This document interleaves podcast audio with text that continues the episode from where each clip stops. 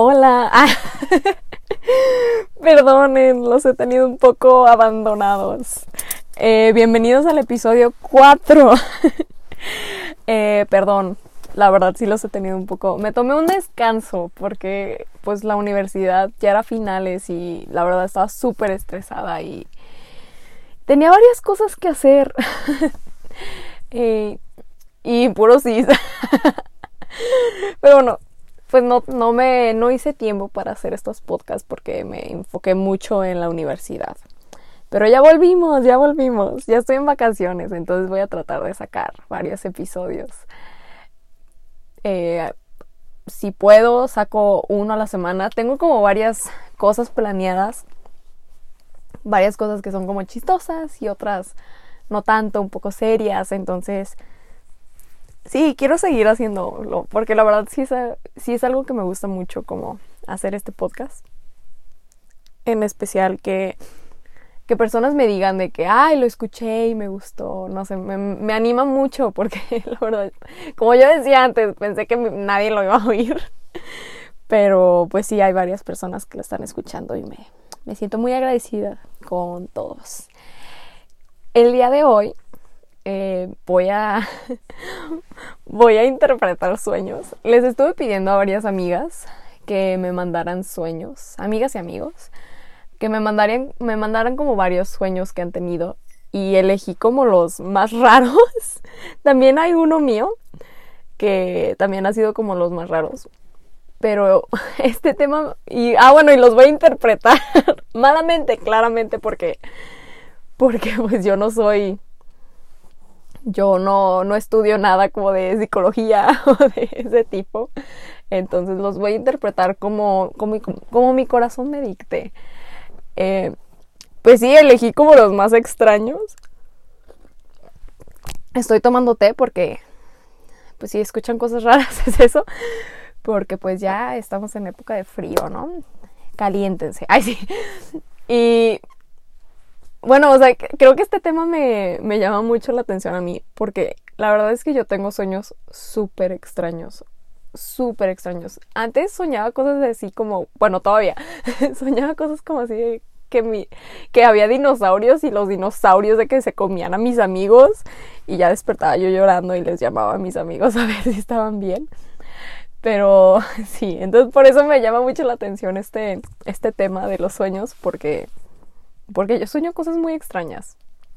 Y, y dependiendo, que pues claramente tiene relación, dependiendo de cómo yo me sienta eh, durante el día, es lo que yo voy a soñar. Entonces sí, hay cosas muy extrañas. Muy, muy extrañas. Pero bueno. Eh, voy a empezar con uno. No voy a decir de quiénes son los sueños, por si los quieren mantener como privado. Pero pues ahí va el primero. Una vez soñé que me bajaba y veía que un coágulo en la taza del baño se estaba moviendo. Lo miraba fijamente y era un coágulo en forma de gatito, bailando por toda la taza. eh, está muy extraño tu sueño. Lo primero que me viene a, la mente es que, que vayas al ginecólogo. No vaya a ser. Sí, ve, chécate. eh, este sueño está muy extraño, entonces investigué un poco. Investigué que usualmente cuando aparecen gatos en tus sueños son símbolos de buena suerte y éxito en proyectos personales.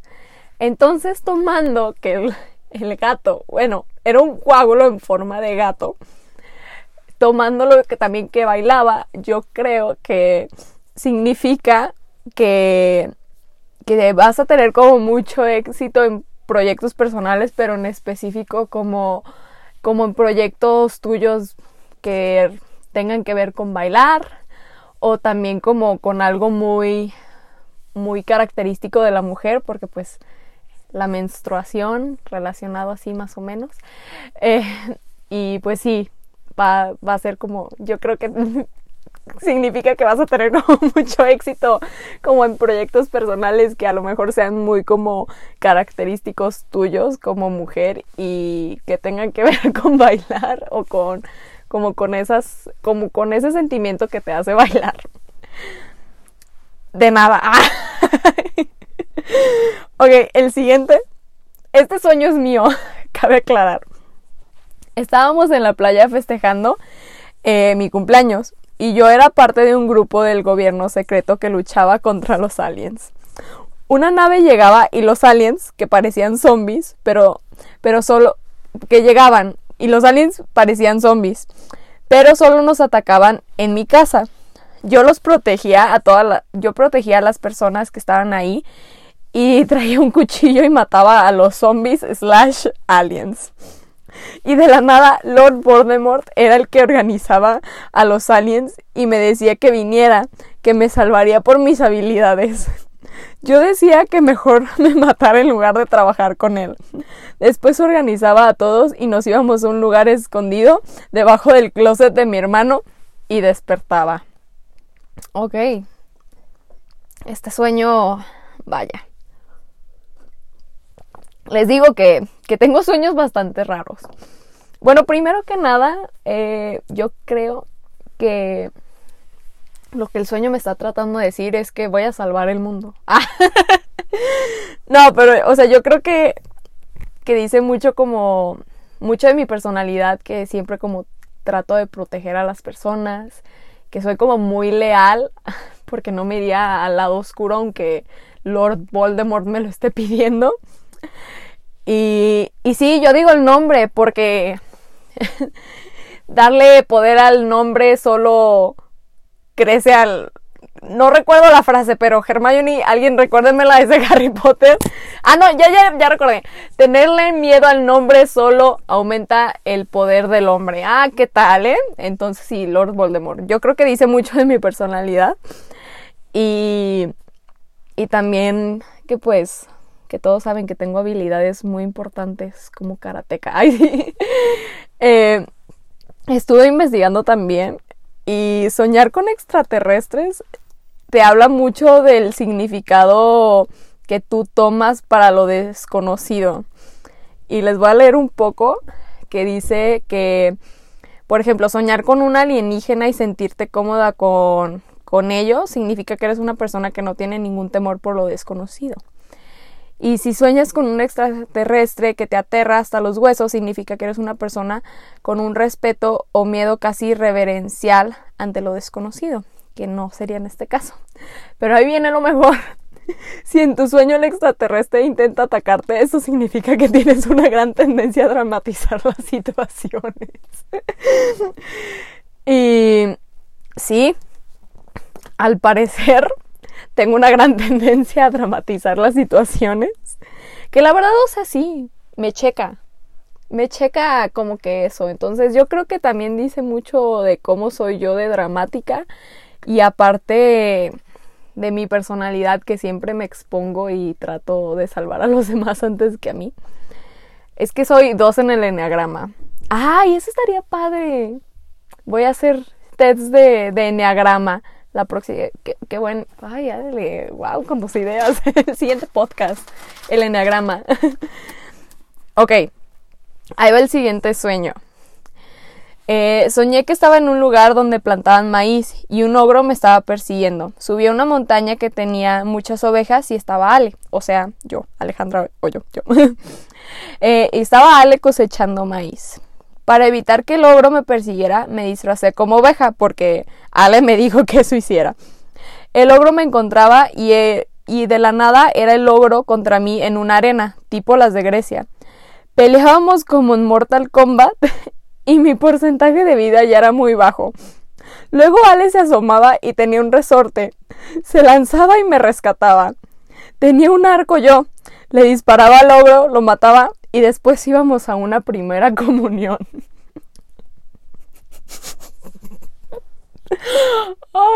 ok. Ah, ok. Al, también investigué porque, pues, estuvo muy raro.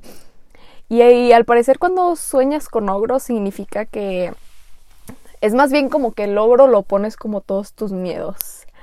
Y esto la verdad yo lo tomo como un cumplido que hayas soñado con el ogro y con todos tus miedos y que yo te rescataba del ogro y que yo te estaba ayudando, que entonces siento que este sueño significa que como que me tienes mucha confianza y, y que pues es, que sientes que te apoyo como para ayudarte con todos tus miedos, que, que eres una persona que está muy abierta hacia mí y que sabe que voy a estar para ella. Ay, sí.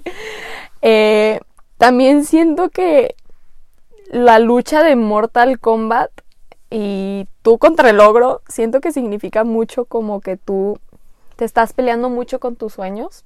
Digo, no tus sueños, con tus miedos, pero a la vez no dejas que que te que te ¿cómo decirlo? que te o sea, que te controlen tus sueños, o sea, no dejas que, que tu sueño sea como lo único que piensas, no dejas que, que te corretien tus sueños, más bien eres como alguien que, que está muy dispuesta a, luchar, ¿no? Por contra sus miedos y que no va a dejar que, que la controlen. Entonces, yo siento que eso está súper bien. Y lo del arco, me habías dicho que sueñas como mucho, muchas cosas como fantasiosas, entonces me imagino que eso también tiene que ver, pero pues lo matabas y matabas a tus, a tus miedos, entonces yo siento que eres alguien súper empoderada y lista por, por luchar, ¿no? Para que siga la fiesta. Ah, y al final que después nos íbamos a una primera comunión. Yo siento que es como que tu premio, ay sí, tu premio por matar a todos tus miedos y seguir adelante. Eso está bien raro, ¿qué onda? Pero los sueños usualmente son así y siempre me pasa que, que está que estoy como en un lugar y luego de la nada estoy en otro y, y sí, está, está raro. Ok. Ah, ahí les va otro. Iba caminando por la calle y había una señora vestida súper formal. La señora me volteaba a ver y me decía que si quería ir a su fiesta de cumpleaños. Yo le decía, ay señora, yo no la conozco. Y ella me decía que a fuerzas tenía que venir y que invitara a alguien para que no me sintiera rara. Yo invitaba a un amigo e iba a la fiesta. La casa estaba súper fancy. Ella decía que todas las personas que estaban presentes era porque le habían dado una buena vibra y que me había y que había puesto un aparato que va a hacer un sonido como beep. Y quien lo encuentre se queda con todo el dinero y se iba a ser un hechicero o hechicera. Nadie escuchaba el bip, pero yo sí lo escuchaba. Y había una caja con fichas de dominó y una ficha era el aparato. La encontraba y la señora me decía que yo era la nueva hechicera. Y me tenía que vestir como una, pero era pura ropa de señora y súper formal. Pero pasaba una tragedia. Había hecho una photoshoot en lencería con cadenas y salía a la luz salían a la luz las fotos. Y los las hechiceras usualmente eran famosas y tenían muy buena reputación. Entonces la señora me decía que me la pelaba por las fotos, pero no que y nadie, pero no querían quitar las fotos. No, pues ¿Qué pedo con este sueño? ok. Está raro de interpretar, pero bueno. Yo creo que primero con lo de las fotos, así, con los photoshoots, siento que... Y que tú hayas querido que se quiten las fotos, siento que significa mucho como que, que cuidas mucho ese aspecto de tu vida, pero a la vez como que no te importa. O sea, porque no, no decías que quitaran las fotos, por lo que yo entendí, porque porque fueran, o sea, pues fotos así como en lencería, era más bien porque pues porque eran fotos, o sea, eran fotos que iban como a dañar tu, tu carrera como hechicera, ¿no? Eh, y siento que, que sí, que no, no es más bien porque que ese tipo como, yo creo que como algo así como más abierto, como tu sexualidad, pues a lo mejor eh, para ti es como súper abierta y súper normal y no sientes que esté mal, pero pues obviamente ante la sociedad, eh, pues obviamente creo que es algo muy conocido que no ven tan bien que una mujer disfrute de ella. Entonces siento que eso es como lo, lo principal, ¿no? Que, que pues sí, que, que ves tu sexualidad súper bien, pero pues a lo mejor ante la sociedad no tanto. El hecho de que tú hayas ganado ser hechicera, siento que es de súper empoderamiento, ¿no? De que tú puedes, tú vas a hacerlo, tú estás lista para hacerlo. Y, y sí, que estás de que buscando lo que quieres. Luego, eh, también que se visten como súper formal. Eh, siento que es mucho como... como... ¿Cómo decirlo? Un sorbito de té. siento que es mucho como de... Que que pues, o sea, ves como el ser hechicera, que a lo mejor es como algo de que supere, de empoderarte, que como algo bien, como un camino bien, o sea, que siento que como que el que se viste en formal y tipo como señora es como, sí, o sea, como algo que la sociedad lo va a ver como correcto, como listo. No sé qué, sea tu ser hechicera, pero sí, eso es lo que yo creo. Y bueno, les voy a contar de un sueño que tuve, que también estuvo bien raro y a lo mejor está un poco fuerte, pero les voy a contar. Eh, estábamos... En este sueño no sale nadie que conozca, o sea, la verdad todas las personas que salen no las conozco. Pero bueno, eh, era, en este no lo voy a interpretar yo, porque ya una amiga me lo interpretó, pero les voy a contar lo que, lo que ella interpretó. Pero bueno, ya voy a empezar con el sueño. Estábamos, eh, era mi mejor amiga, la del sueño, que no es la misma que en la vida real, nada más era una persona que estaba ahí. Era mi mejor amiga y yo, y las dos vivíamos en una ciudad que todas las casas y todos los edificios eran como como casas de árbol. Así eran todos. Y yo vivía en mi casa de árbol, pero yo no vivía con mi familia. Yo vivía sola. Y siento que tenía como, o sea, sí ubican como que en los sueños se siente que tienes como cierta edad o que estás como en cierta situación. Ah, bueno, yo sentía que estaba, que tenía 16 años.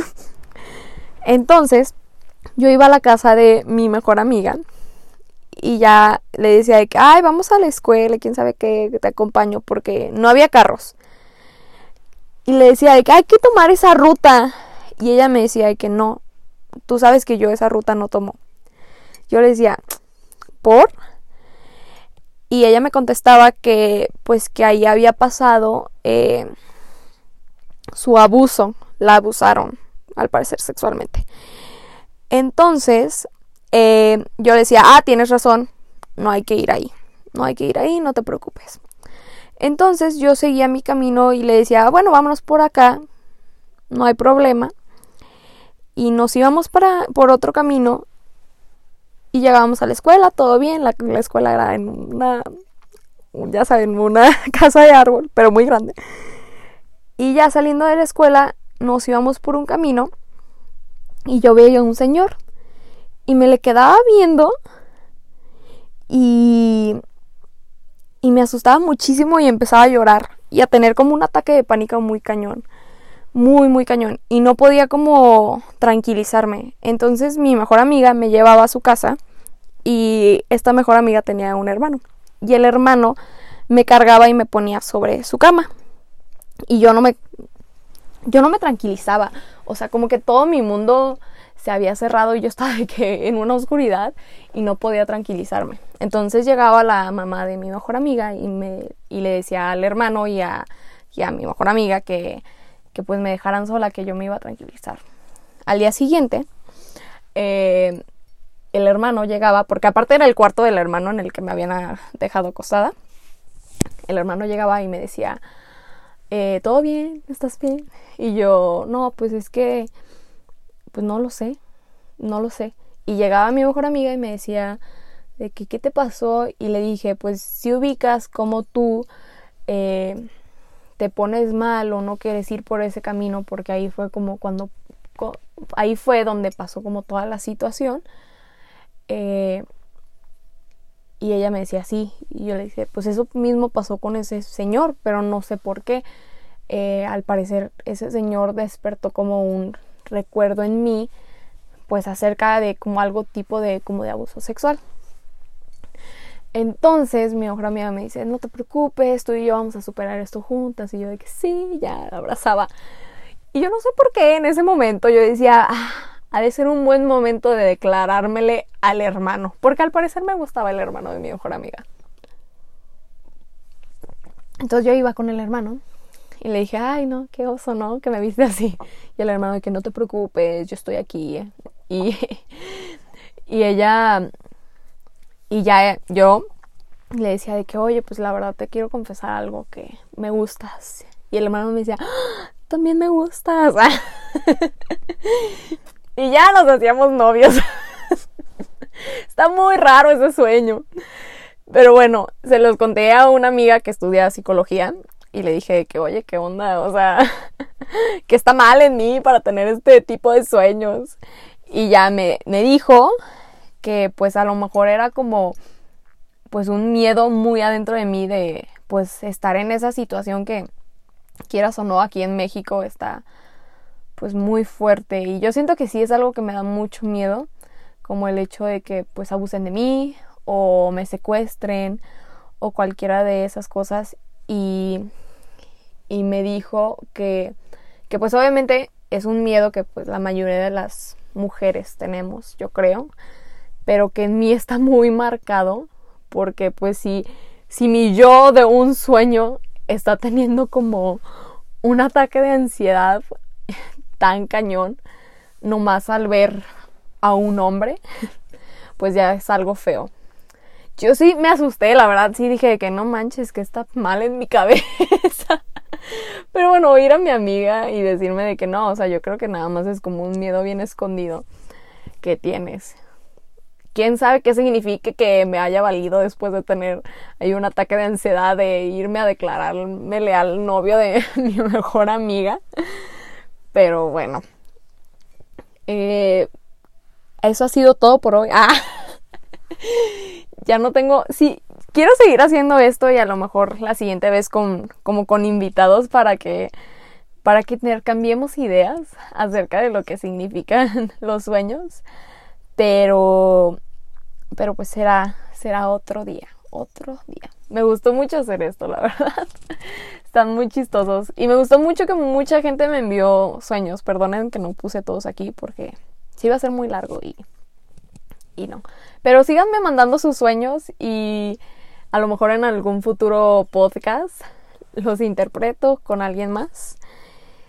Y así. Si tienen alguna sugerencia de tema que quieren que yo hable, avísenme. Muchísimas personas me han dicho y me han platicado que quieren que hable sobre como rompimiento amoroso y todo ese tipo. Y sí voy a hablar de eso, pero creo que es un tema muy sensible que lo tengo que platicar como con mucha cauteleza, a lo mejor se podría decir, porque pues no quiero que lo malinterpreten, la verdad. Pero sí quiero hablar de eso porque siento que es un tema que nos importa mucho. Bueno, no, no nos importa, más bien como que le afecta a muchas personas, pero no, no se habla tanto de, de eso. Es más bien como algo súper idealizado como las películas y todo eso. Entonces, pues yo quiero hablar como de una forma muy real de cómo pasan. Y sí, bueno, muchísimas gracias otra vez por escuchar. Me divierto mucho haciendo esto. Y sí, escríbanme. Los extraño mucho. Que tengan una... Los extraño mucho. Como si estuviera hablando aquí en persona.